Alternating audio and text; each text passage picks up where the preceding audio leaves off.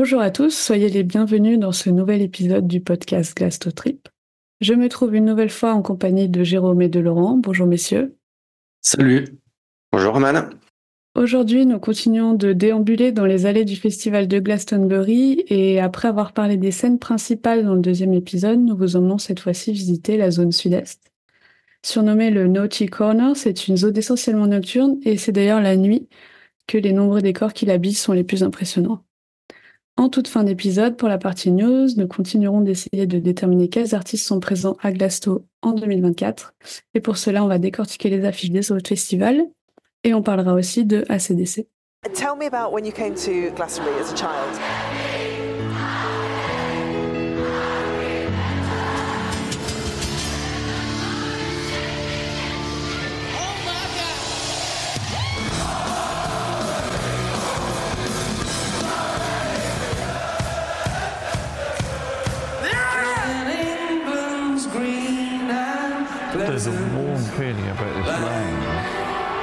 Got history, and it's got so much beauty attached to it. Just you!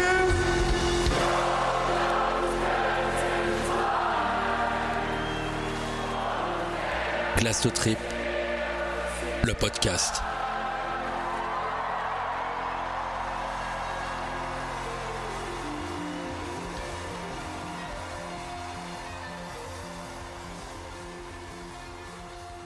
Donc oui, on a décidé de parler de la zone sud-est euh, aujourd'hui.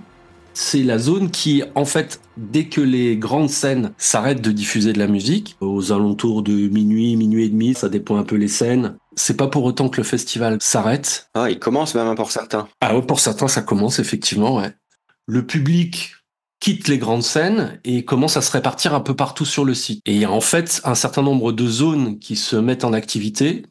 Euh, c'est le cas à The Haze, c'est le cas du côté de The Park, mais euh, la zone principale qui va attirer les gens pendant la nuit, c'est la zone sud-est. Alors toutes ces zones, euh, elles sont ouvertes et accessibles toute la journée, mais effectivement, il y a un afflux de population au moment où, euh, bah, évidemment, euh, dans les grands champs et autour des grandes scènes, il y a plus rien à voir. Et donc, en fait, les gens partent un petit peu à l'aventure, découvrir tous ces endroits-là. Et euh, dans la zone sud-est, on va trouver quatre sous-zones euh, dans lesquelles il y a les attractions les plus emblématiques de la nuit de Glastonbury. Donc euh, ouais, effectivement, euh, la, nuit, on, sait d'emblée que la zone sud-est va être un, point de convergence parce qu'on voit euh, tout au long de la journée des, des annonces sur les, les panneaux d'affichage qui viennent avertir du, du fait que euh, à partir d'une d'une certaine heure, à partir de, de 10h ou 11h du soir, l'accès à la zone est assez euh, réglementé. Oui, et puis en plus, euh, il y a un sens de circulation. On peut rentrer que par un point, ressortir par un autre. On fait pas comme on veut là. C'est le centre du festival qui est transformé en rond-point géant. Ouais, c'est un centre périphérique hein, pour le coup, parce qu'on est vraiment tout à l'extrémité du festival. C'est vrai, c'est vrai. Et euh, effectivement, faut y aller là-bas. On l'avait déjà dit dans les épisodes précédents, mais les euh, les temps de parcours sont assez longs. Et euh, en début de soirée, euh, enfin en début de soirée, horaire Glastonbury, c'est compliqué de de- d'accéder à cette partie-là. on marche très lentement. on peut doubler les temps de parcours assez facilement. Oui, il y a un flot de personnes qui est assez impressionnant et donc ils ont été obligés de mettre en place euh, des, mécanismes pour éviter que la zone soit saturée. Donc il y a un seul point d'entrée avec euh, un flot contrôlé à l'entrée. Donc s'il y a trop de monde qui arrive d'un coup, ils vont temporiser. Euh, et, il y aura l'accès qui sera fermé quelques instants avant de réouvrir et de laisser passer les gens par vague pour que derrière les premières zones accessibles par ce point d'entrée ne soient pas complètement saturées. En revanche, ce qu'on peut constater aussi, c'est que euh, vers 2-3 heures du matin, c'est beaucoup plus facile. C'est-à-dire qu'on constate qu'il y a euh, énormément de gens euh, à la fin des concerts qui vont directement là-bas, mais euh, il y en a beaucoup qui euh, viennent juste euh, voir, visiter, mais qui s'éternisent pas. À l'inverse, il y en a qui vont y passer la nuit complète. Euh, mais euh, effectivement, vers euh, 3 heures du matin, c'est plus facile de circuler là-bas, en fait. Après, il y a aussi d'autres choses à voir euh, dans le festival de nuit. Il y a plusieurs zones qui, aujourd- qui aujourd'hui fonctionnent de nuit et qui offrent une programmation euh, qui s'anime la nuit parce qu'il y a des jeux de lumière, il y a des mises en scène, il y a des choses comme ça. Ouais, c'est clair que c'est pas l'endroit le plus fun à visiter en journée en fait, à une exception près. Mais euh, euh, typiquement euh, le mercredi, moi souvent je vais faire un tour là-bas. Mais bon, déjà il y a des choses qui sont pas ouvertes. Et bon, les décors, les décors n'ont d'intérêt que la nuit en fait, pour leur plus grande part. Tiens, moi j'ai envie de vous poser une question. C'est quand vous allez en zone sud-est, à quel moment vous aimez y aller?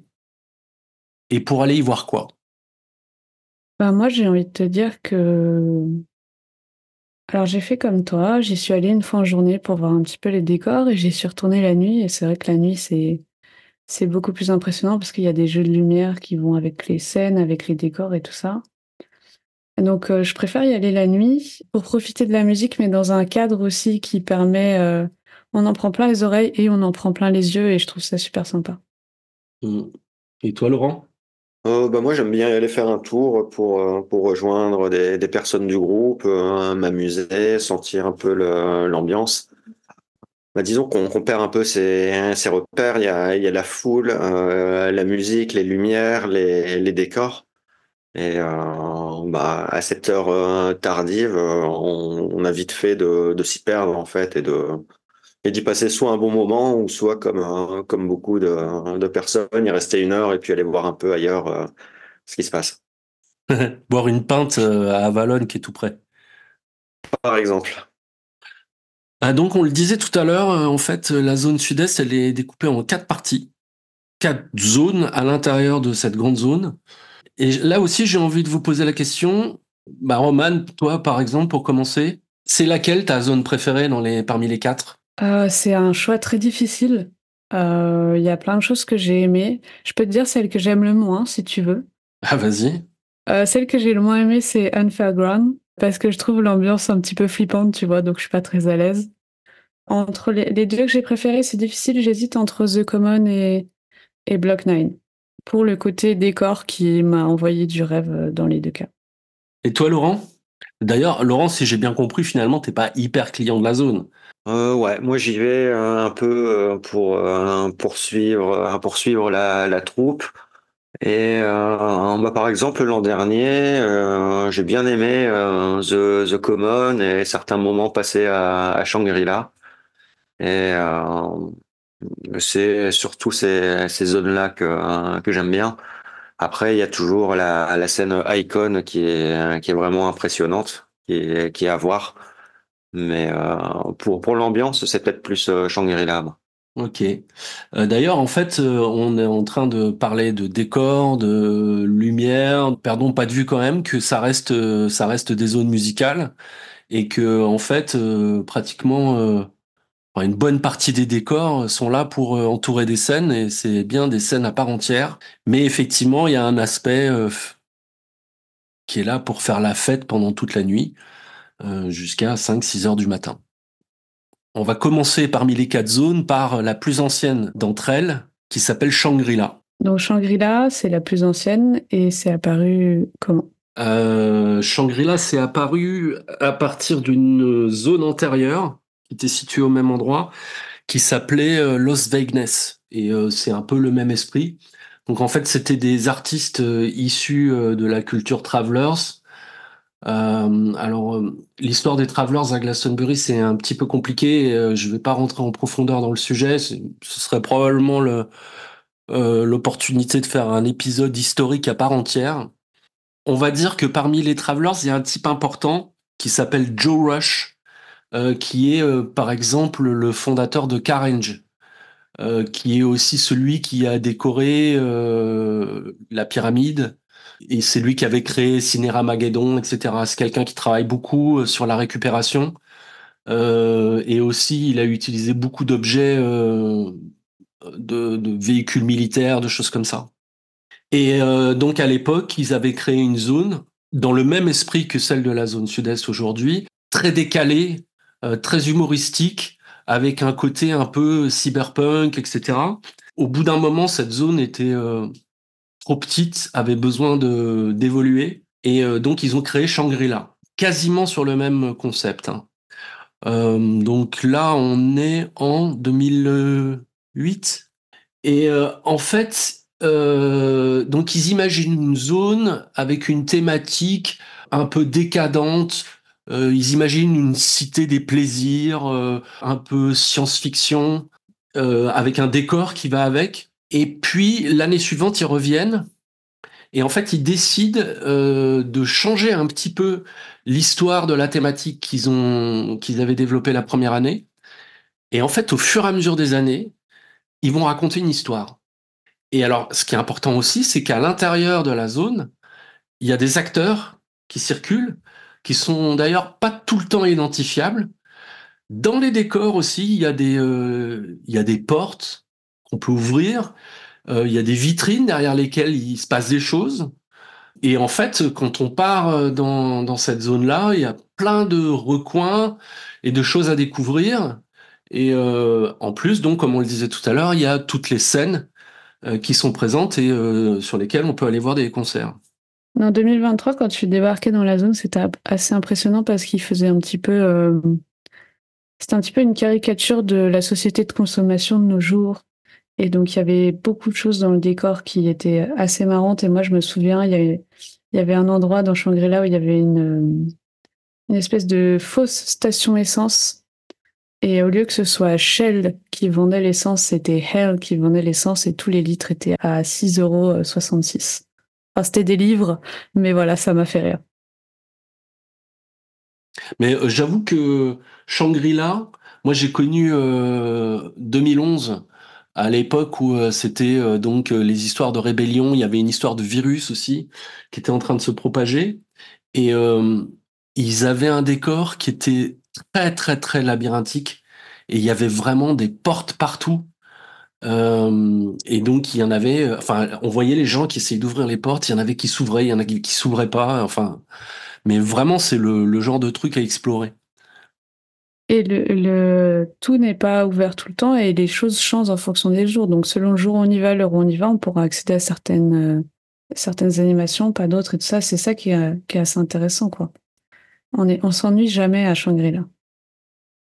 Ouais, et en particulier, effectivement, la nuit, euh, euh, il y a du monde, ça circule, et, et en fait, où qu'on tourne l'œil, on voit quelque chose. Enfin, c'est euh, réellement bluffant. C'est euh, c'est du vrai décor de cinéma. euh, Enfin, c'est on, on sait que c'est du fake, mais mais c'est ultra réaliste, quoi. Ah, c'est très, très bien fait, ouais. Et derrière les derrière les portes, euh, des fois il y a des euh, il y a des excellentes surprises. Euh, il y avait eu une, une année, il fallait vraiment ouvrir une porte, on rentrait dans une salle et il y avait Tom York qui était en train de faire un DJ set. Et c'était, c'était affiché quelque part dans la line-up ou pas du tout? Nulle part, c'était vraiment surprise. Ouais, c'est c'est ça qui est intéressant euh, à Shangri-La et c'est et c'est là que, que je retrouve euh, un peu euh, cette cette zone. C'est c'est un peu l'esprit. Ouais, j'ai j'ai vu de la lumière, je suis rentré quoi. Mais c'est là que tu tu découvres des des ambiances des ambiances sympas. T'as vu les dames d'à Shangri-La, toi? Euh, c'était alors c'était une scène. Euh, c'était un peu fermé. Euh, c'était un espèce de, de carré avec une petite scène. Je sais plus, ça s'appelait Scum. J'avais pu à peine rentrer. C'était c'était bondé. Mais c'est un des trucs que je voulais pas louper. donc je me suis je me suis un peu incrusté, mais c'était c'était vraiment trop dense, trop dense à l'entrée. Et c'était annoncé? Ouais, c'était annoncé, c'était sur le programme. Je l'avais sur sur mon Clash Render. Ça existe plus d'ailleurs, Scum. Non, mais en fait, ils changent énormément le nom des, euh, des scènes là-bas, oui. Ouais, il change. Hein. Ouais, c'est ce qu'on disait. Et, euh, en fait, c'est vraiment dépendant de leur histoire euh, scénaristique, là, justement. Ouais, c'est pour ça que je m'y perds à chaque fois. Ouais, euh, effectivement, c'est difficile euh, parce que euh, on passe, euh, on passe assez euh, facilement d'une zone à l'autre, euh, en particulier euh, de, de Block 9 à, à Shangri-La. Ou même The Common euh, à Shangri-La, non? Ah bah oui, mais en fait, oui, ça tout se rejoint là. Euh, Il y a un endroit où euh, il y a les, les, les, deux zones, effectivement, il y en a une à gauche et l'autre à droite. Tu vois, je suis pas si paumé que ça, mais j'ai encore la, la chronologie euh, de, la soirée que j'ai passée l'an dernier. Alors, en fait, c'est Block 9, Block 9 qui est quand même assez, assez grand là. Ouais, parce que Block 9, ça, ça s'étend en gros de, de Avalon à The Common. Continue le tour, quand tu commences à revenir, t'entres dans, dans Shangri-La. Et au bout de ça, tu dois avoir euh, un Fairground.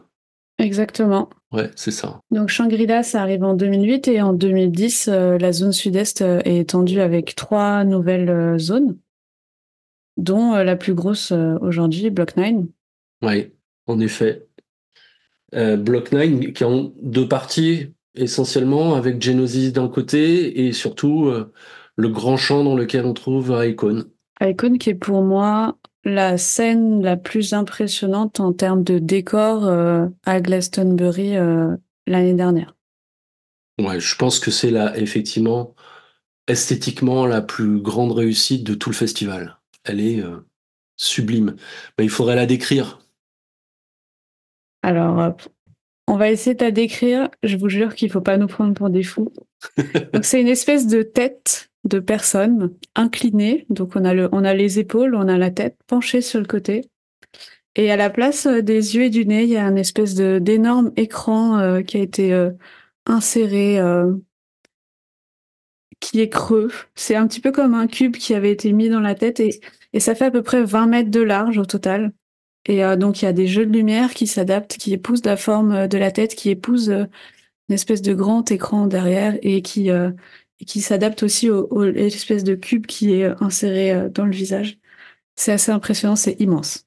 Ouais, en plus la tête est inclinée, le cube est lui-même, c'est pas juste un un cube horizontal, mais il est il est incliné. Tout autour du cube, il y a des lumières qui éclairent en partie la foule, euh, qui éclairent aussi la scène. Et en fait, c'est c'est à la fois très paisible, mais aussi euh, très bah, très science-fiction. C'est euh, vraiment ouais très impressionnant. Et quand tu dis 20 mètres, je me demande si c'est pas plus. hein. C'est grand en plus. Et euh, ouais, dans ce, dans ce cube, en fait, c'est la, c'est la scène qui est, qui est installée, non? C'est ça, exactement. Ouais, ouais, exactement. Il y a un DJ ou il y a quelqu'un qui performe à cet endroit-là, ouais. Ouais, ça fait comme un, un peu un casque de un réalité virtuelle, mais en, inversé, euh, qui, qui vient s'encastrer comme ça dans, dans le visage. Exactement, ouais, c'est un peu ça, ouais. Comme si c'était la, la réalité plutôt qui, qui te rentrait de, dedans plutôt que, que l'inverse. Donc ça, c'est la plus grosse scène euh, de la zone qui est euh, relativement récente puisqu'elle est arrivée en, en 2019. Ça fait quand même 15 000 personnes qui peuvent se mettre devant la scène. Euh, je- on s'en rend pas compte, mais c'est c'est vachement grand. Ouais, c'est super grand. ouais. Et dans Block 9, on a aussi euh, les décors ultra réalistes, en particulier de NYC Dunlow et euh, du Meat Rack, je crois. En fait, tout ça, c'est un seul bâtiment. Comment le décrire? C'est une réplique. euh, c'est une réplique d'un bâtiment du, du Meatpacking District dans les années 80 à New York. Euh, et ça, c'est vraiment, enfin, ça fait, ça a l'air vrai, quoi. C'est assez impressionnant. Et donc, euh, c'est, comme si vous alliez un petit peu dans un abattoir euh, de l'époque, dans un bâtiment industriel, quoi. Sauf que dedans, c'est une boîte de nuit. Ouais, et puis il y a des, il y a des acteurs tout autour. Il y a, y a aussi un, un taxi ou une voiture de police, je sais plus, qui est planté dans la façade. Il y a de la fumée qui sort. Enfin, c'est un décor délirant. Mais là, pour le coup, le jour, ça rend vraiment beaucoup moins que la nuit, parce qu'en plus, euh, il y a des lumières à l'intérieur, et avec la fumée, etc., c'est mais incroyable. C'est un vrai décor de cinéma. ouais. Ah ouais, ouais, ouais. La journée, ça fait carton-pâte, mais le- la nuit, c'est euh, c'est vraiment euh, bluffant, quoi. Alors moi, je suis pas rentrée dedans, donc je sais pas euh, à quoi ça ressemble. Est-ce que le décor est tout aussi poussé à l'intérieur? Je pense que j'irai y faire un tour euh, cette année. À l'intérieur euh, de The Mitrack, euh, pour pour le coup, c'est vraiment minuscule. Bah, c'est une une boîte de nuit. Hein, il y a rien à en dire. Hein, pour moi, c'est assez petit, assez sombre. Il y a de la musique, des gens qui dansent hein, dans une ambiance un peu un peu spéciale. hein. C'est un peu queer, ce, ce genre d'ambiance-là. C'est assez curieux. D'ailleurs, ce fameux Mitrak, on, il y a des, bah, figurants qui, se baladent pendus à des crocs de, de boucher comme, euh, si les, gens étaient des, morceaux de viande, dans des tenues euh, assez, euh, provocantes ou des postures assez provocantes. Tout un programme. Moi, j'y suis jamais rentré non plus. Mais la, la, queue m'a quand même largement dissuadé, parce qu'il y a vraiment beaucoup de monde. C'est vrai qu'il y a la queue tout le temps, euh, mais c'est réputé pour ça et ça, en fait, la NYC Dondo, ça a la réputation en Angleterre d'être la meilleure euh, boîte de nuit d'Angleterre, même si elle est ouverte que 4 jours par an. A, il y a, y a, y a beaucoup de queues, donc euh, il faut être patient pour y aller. Mais il paraît que l'ambiance à l'intérieur est vraiment sympa. Et il y a des bons noms qui passent. Euh, pour les amateurs de musique électronique, il y a des bons DJ qui passent, donc ça peut valoir le coup, je pense, d'aller y faire un tour et de prendre son mal en patience pour y, entrer. On attaque une autre zone qui a, comme Block 9, été créée en 2010 et qui, elle, est euh, d'inspiration latino-américaine, on va dire. C'est The Common. Pourquoi je dis d'inspiration latino-américaine? Parce qu'il y a essentiellement deux points d'attraction dans cette zone. C'est The Temple, qui euh, est un temple euh, qui a une décoration qui pourrait sembler euh, être un cas ou aztèque, bon, assez fantaisiste, un peu à la Tintin et le Temple du Soleil. En revanche, c'est une scène relativement importante parce qu'elle a la particularité de programmer pas mal de hip-hop et il y a beaucoup, beaucoup de monde. Oui, ça fait une capacité d'à peu près 3000 personnes on rentre beaucoup de monde parce qu'il y a, une espèce de, gradin tout autour de la scène. Là, on est un peu dans une espèce de d'arène euh, de l'époque romaine où il y a des gradins et au milieu il y a l'énorme scène euh, avec la tête euh, aztèque, inca. Là, c'est le décor est vachement chouette et surtout de l'extérieur, on s'attend pas du tout à voir ça parce que de l'extérieur, on sait pas ce qui se passe dedans. C'est un peu la surprise. Ouais, c'est vrai, c'est assez mystérieux, ouais. Et la musique est bien. Moi, je me souviens qu'on était allé l'année dernière, c'était très très chouette. Mais par contre, le volume sonore était vraiment assourdissant et je sentais les basses qui vibraient dans ma cage thoracique. Et je pense que j'y serais pas restée toute la nuit, soyons honnêtes. Mais c'est vachement beau à voir. C'est très cool. Ouais, le, le, jeu de lumière est impressionnant. Quoi. Ouais, encore une fois, ils ont fait une mise en scène euh, vachement chouette. Et en fait, du coup, il y a, cette espèce d'énorme tête, un cas, et la scène est au milieu de la tête. Euh, donc le DJ, il est dans une espèce de fente au niveau de la tête et il mixe de là, il surplombe euh, les gens qui sont dans la fosse. Et il y a tous les gens autour dans les gradins qui peuvent, qui peuvent en profiter, qui peuvent danser. Effectivement, il y a donc ce temple d'inspiration Inca. Et à côté, il y a encore un, bâtiment, décor de cinéma, mais à s'y méprendre, euh, qui ressemble à euh, un bar de la Havane qui s'appelle euh, The Rum Shack. Et donc, c'est vraiment un bar où ils servent du rhum en particulier, pas que. Mais là encore, il y a une scène. Et là, j'ai eu l'occasion, mais Laurent, je crois que tu étais avec moi, d'y voir Kate Tempest. Exactement, je m'en souviens bien. Elle n'était pas très connue encore. Et tu m'en avais parlé avant le, le festival et euh, ça m'avait assez interpellé. J'étais allé écouter et, et c'était un très bon concert. Euh, j'écoute encore régulièrement. J'ai un vinyle ici. Vraiment une artiste euh, et typiquement anglaise. Hein, et les textes sont sont assez profonds. C'est c'est vraiment un, un, bel artiste. Et avant, euh, toujours dans le cet esprit latino d'ailleurs, il y avait une scène qui a disparu maintenant, mais euh, qui était bluffante, qui s'appelait euh, The Cave. Et en fait, c'était une caverne, et l'entrée de la caverne, euh, il fallait passer sous une chute d'eau. Mais donc, genre, tu passais sous la chute d'eau et tu rentrais, t'étais trempé? Non, en fait, tu passais sur les côtés. Ah, ok. Mais c'était une vraie chute d'eau? Oui, oui. Ah merde, alors ça. Ah ben dans les gens délire. Hein. C'est un peu le, c'est un peu les points communs entre les quatre sous-zones de la zone sud-est, c'est que tous les délires sont permis. Ah oui, oui, oui. Et il faut reconnaître une chose, c'est que les, euh, les gens qui s'occupent de ces zones sont quand même ultra créatif. La conception de la scène icône, enfin, je, mais je, déjà, le type qui a l'idée de ça, il dit bon, bah, on va faire une scène avec un visage. C'est peut-être venu comme l'idée de la scène pyramide.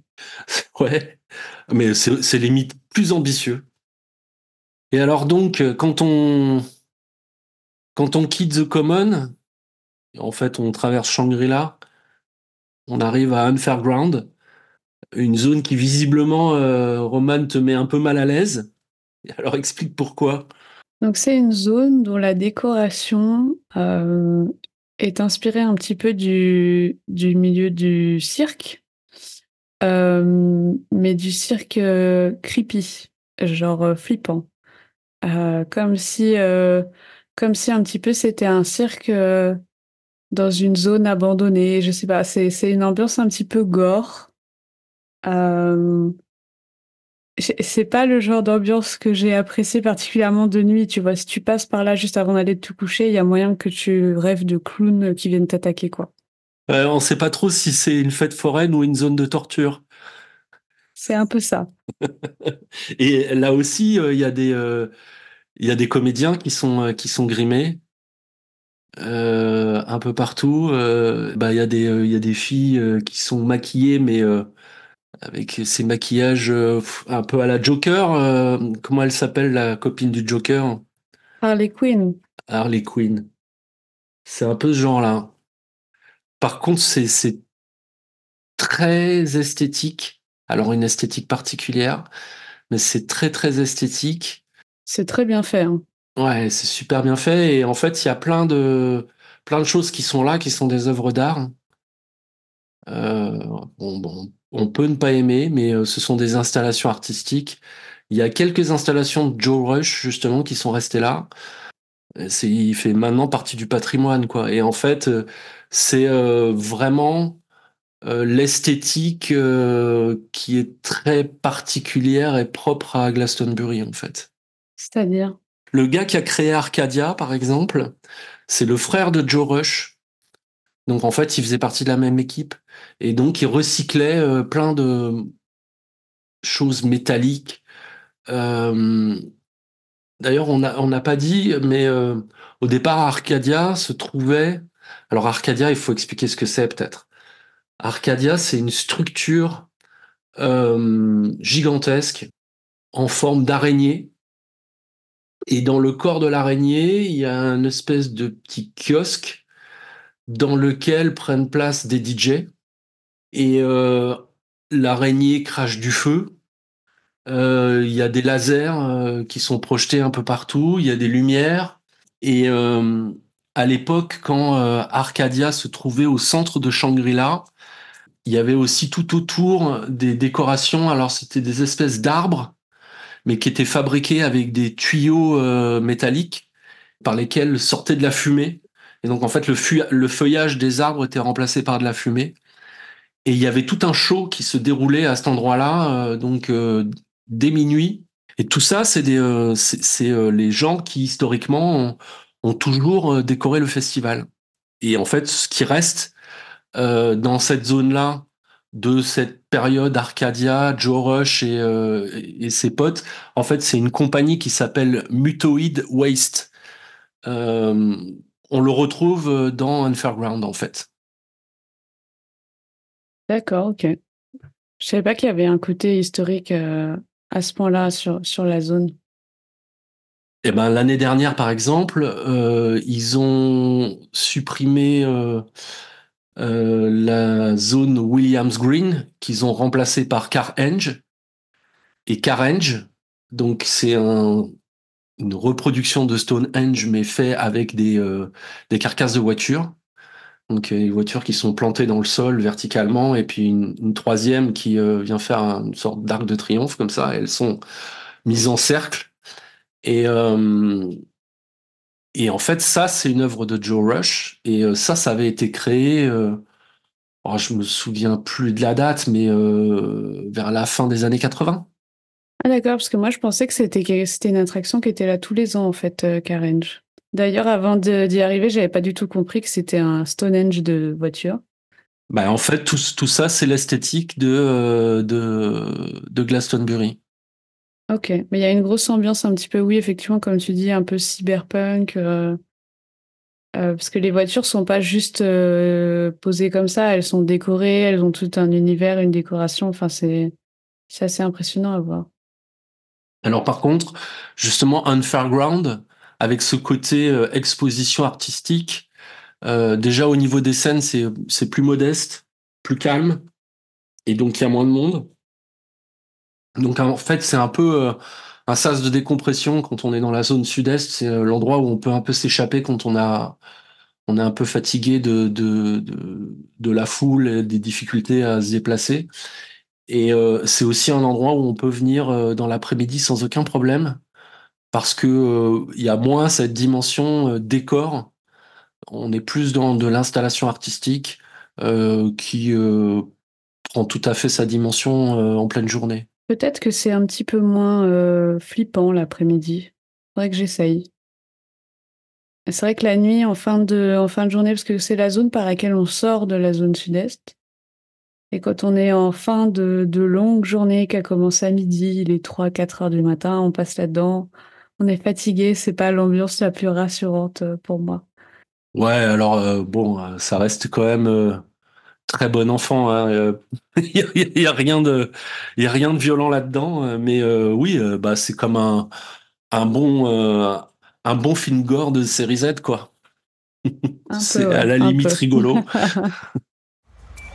Uh, how do you think your herd of cows are going to react to the sounds of folk and, and uh, rhythm and blues? Uh, they do um, like the music very much. We have it in the stalls, and uh, that they're used to it.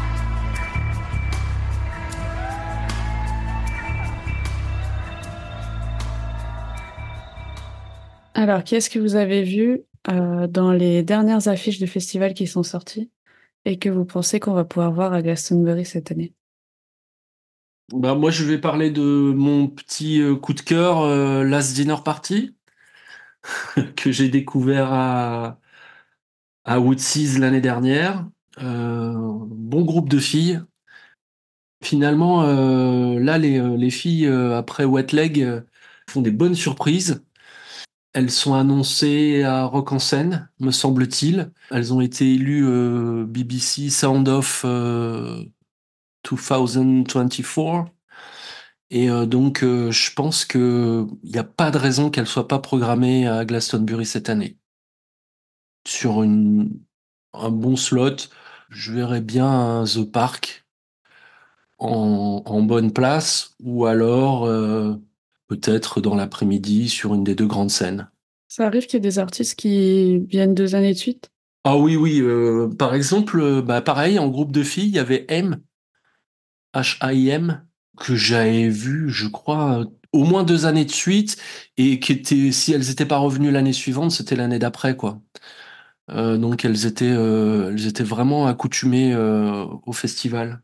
Puis en fait, quand il s'agit d'un groupe comme ça qui a fait ses débuts sur une scène comme Woodseas, ça paraît assez logique que s'ils ont, ils sont en, en- en phase de confirmation, qu'on les reprogramme euh, sur, euh, sur quelque chose d'un, avec un peu plus de visibilité, quoi. Parce que là, elles étaient, euh, je sais pas, elles étaient passées vers 2 heures de l'après-midi à Woodseas. Donc vraiment en début de journée. Ok. Ouais, c'est vraiment un groupe qui monte. hein. Il y a, il y a eu un petit article euh, sur elle dans le, dans le Monde, euh, pas plus tard qu'aujourd'hui. C'est vrai que je les vois bien un slot euh, plus confirmé cette année, moi aussi. Et alors, qu'est-ce que vous avez vu, vous? Ben, dans les, pas forcément dans les, dans les affiches de, de festivals, mais il y a des, il y a des tournées qui, qui se préparent. Il y a, il y a notamment euh, R qui, qui annonçait quelques dates pour euh, les, les 20 ans d'un album. Euh, J'ai plus le nom en tête de, de cet album. C'est pas, c'est pas leur premier album. C'est pas les, les Moon Safari. Euh, Si, je crois que c'est pour Moon Safari, non? Ça fait pas 20 ans, euh, Moon Safari. Ça fait bien plus que ça, non? Ah, c'était 98. Moon Safari, si je me trompe pas. Euh, oui, euh, bah alors, euh, qu'est-ce que ça peut être? Enfin, enfin bref, ils avaient fait un, un album qui avait très bien marché il y a, il y a 20 ans. Ils font une tournée des 20 ans cette année. Euh, ils seront notamment euh, à, à, Paris euh, là, en début de semaine, début de la semaine de, de Glastonbury. Donc pourquoi pas traverser la Manche Oui. Ça ferait des Français en plus. Ouais, je les verrais bien en tête d'affiche de Woodseas. C'est souvent là qu'ils programment des Français d'ailleurs. Ou alors dans Silver Ace. Silver Ace, ça peut être pas mal. Ouais. ouais. Ou aussi à West Halls. Ou sur n'importe quelle scène, en fait. euh, je, les, je les vois moins sur la pyramide. Ou sur n'importe quelle scène à part la pyramide. non, pas, pas, non plus The Other Stage. Bah, à, à, vrai dire, en fait, je, en réfléchissant comme ça, je me demande euh, quelle est leur notoriété outre-Manche. Et euh, effectivement, je ne sais pas trop juger de ça et euh, peut-être on pourra avoir des surprises.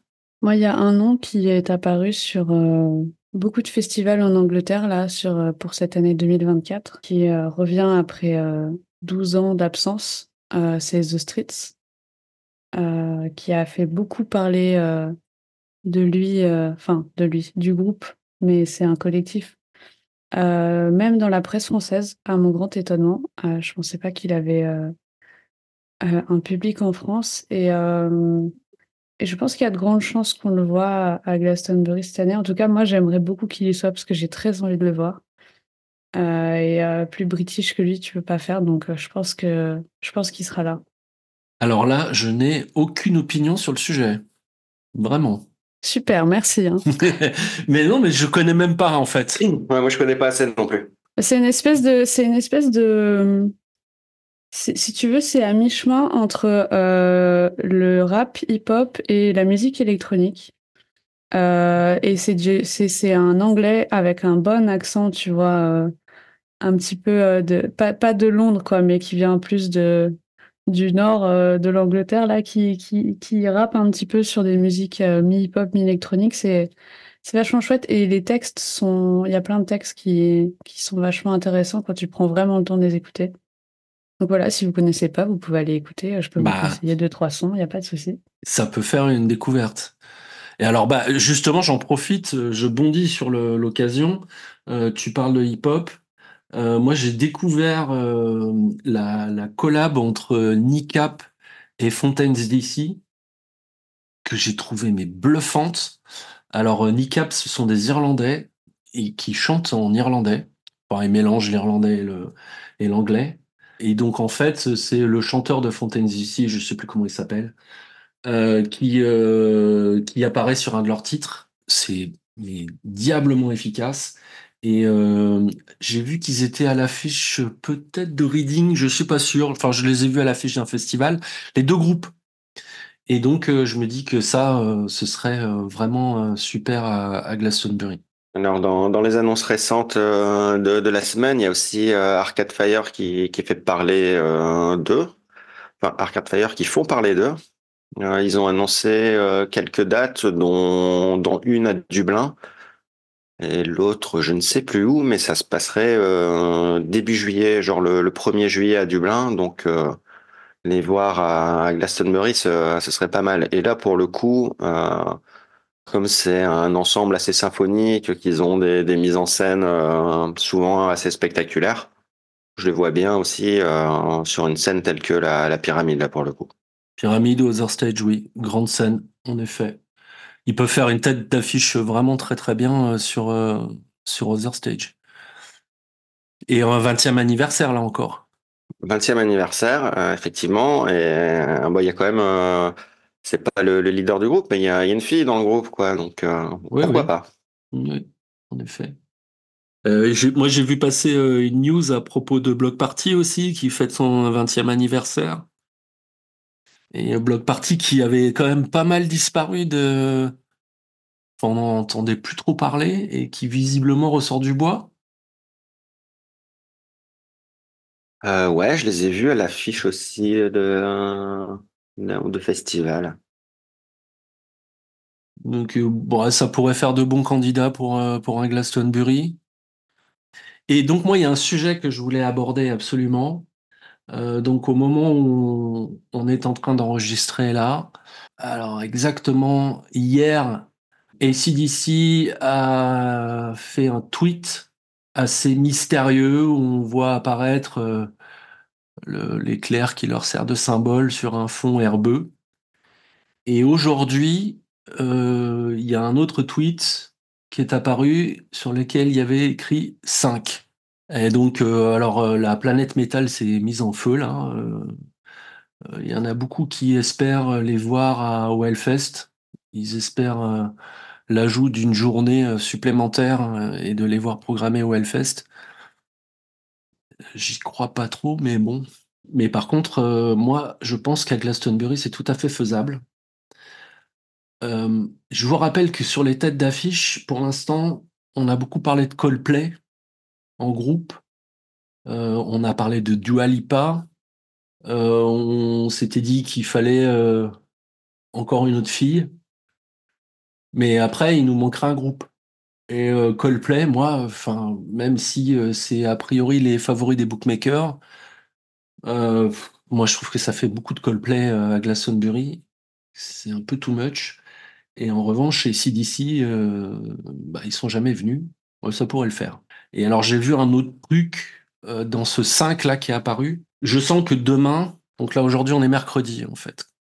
Donc mercredi 5, jeudi 4, vendredi 3, samedi 2, dimanche 1 et lundi, ils vont annoncer quelque chose. Je, pense que c'est un compte à rebours là qu'ils ont lancé.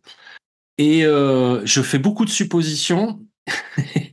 on pourra vérifier au moment où on va sortir cet épisode si je raconte des conneries ou. Enfin, si je prends euh, euh, mes désirs pour une réalité, mais en fait, là aussi à Glastonbury, on attend un nom. C'est-à-dire que on est en train de parler des affiches de tous les festivals euh, environnants. ils sont tous en train de, euh, découvrir leur programme. Mais euh, à Glastonbury, on sait qu'on aura une affiche au mois de mars, mais on attend quand même un nom. D'habitude, on avait déjà un nom à, cette date-là. Et donc, il se pourrait que ce nom soit donné lundi. Et si c'est bien un compte à rebours qu'on a, on verra ça demain. Mais si c'est un compte à rebours, ça pourrait être ça. Voilà mon idée. Mm. C'est vrai que là, c'est silence radio et que ils attendent probablement d'avoir une annonce à faire. Ils ont forcément signé au moins euh, une des trois têtes d'affiche et ils vont en lâcher une, quoi. Et encore, euh, en général, on se contente ou d'une des trois têtes d'affiche ou de euh, du Sunday Tea Time Legendary Slot. Qu'est-ce que vous en pensez, vous, de l'hypothèse ACDC bah, moi, j'avais entendu une rumeur comme quoi euh, ils faisaient jamais de festival. Donc, est-ce qu'ils vont décider de changer ça cette année? Est-ce qu'ils ont un gros anniversaire à fêter? Je ne sais pas. Alors, j'ai enquêté. J'ai enquêté et euh, je suis allé voir euh, du côté des métalleux, leur poser la question. Et euh, en fait, à CDC, ils ont fait le download de UK en 2010 et ils ont fait le Power Trip qui est euh, l'espèce de le Power Trip 2023 euh, là, qui était euh, un espèce de Coachella Metal. Donc ils ont déjà au moins fait deux festivals. Et moi, j'ai pas tellement d'avis sur sur la question. Je les trouve un peu en décalage par rapport. enfin, je connais pas vraiment l'Angleterre, mais je les trouve en décalage avec avec Glastonbury et ce que ça représente. Mais bah, il y avait eu le même genre de débat avec Metallica hein, quand ils étaient venus. Ouais, exactement, avec plein de, avec plein de groupes, hein, genre les, premiers groupes hip-hop qui ont fait des têtes d'affiche, ce, genre de choses. Donc, euh, c'est pas, c'est pas impossible. Mais bon, avec tous les noms qu'on a cités depuis, euh, depuis trois épisodes, euh, on aura bien visé juste une fois. Oh, au moins une, oui. Au moins une fois, j'espère. Voilà, ce troisième épisode du podcast touche à sa fin. Nous espérons que vous avez apprécié la visite de la zone sud-est et d'ici le prochain épisode, retrouvez-nous sur le Discord. Ciao. Salut.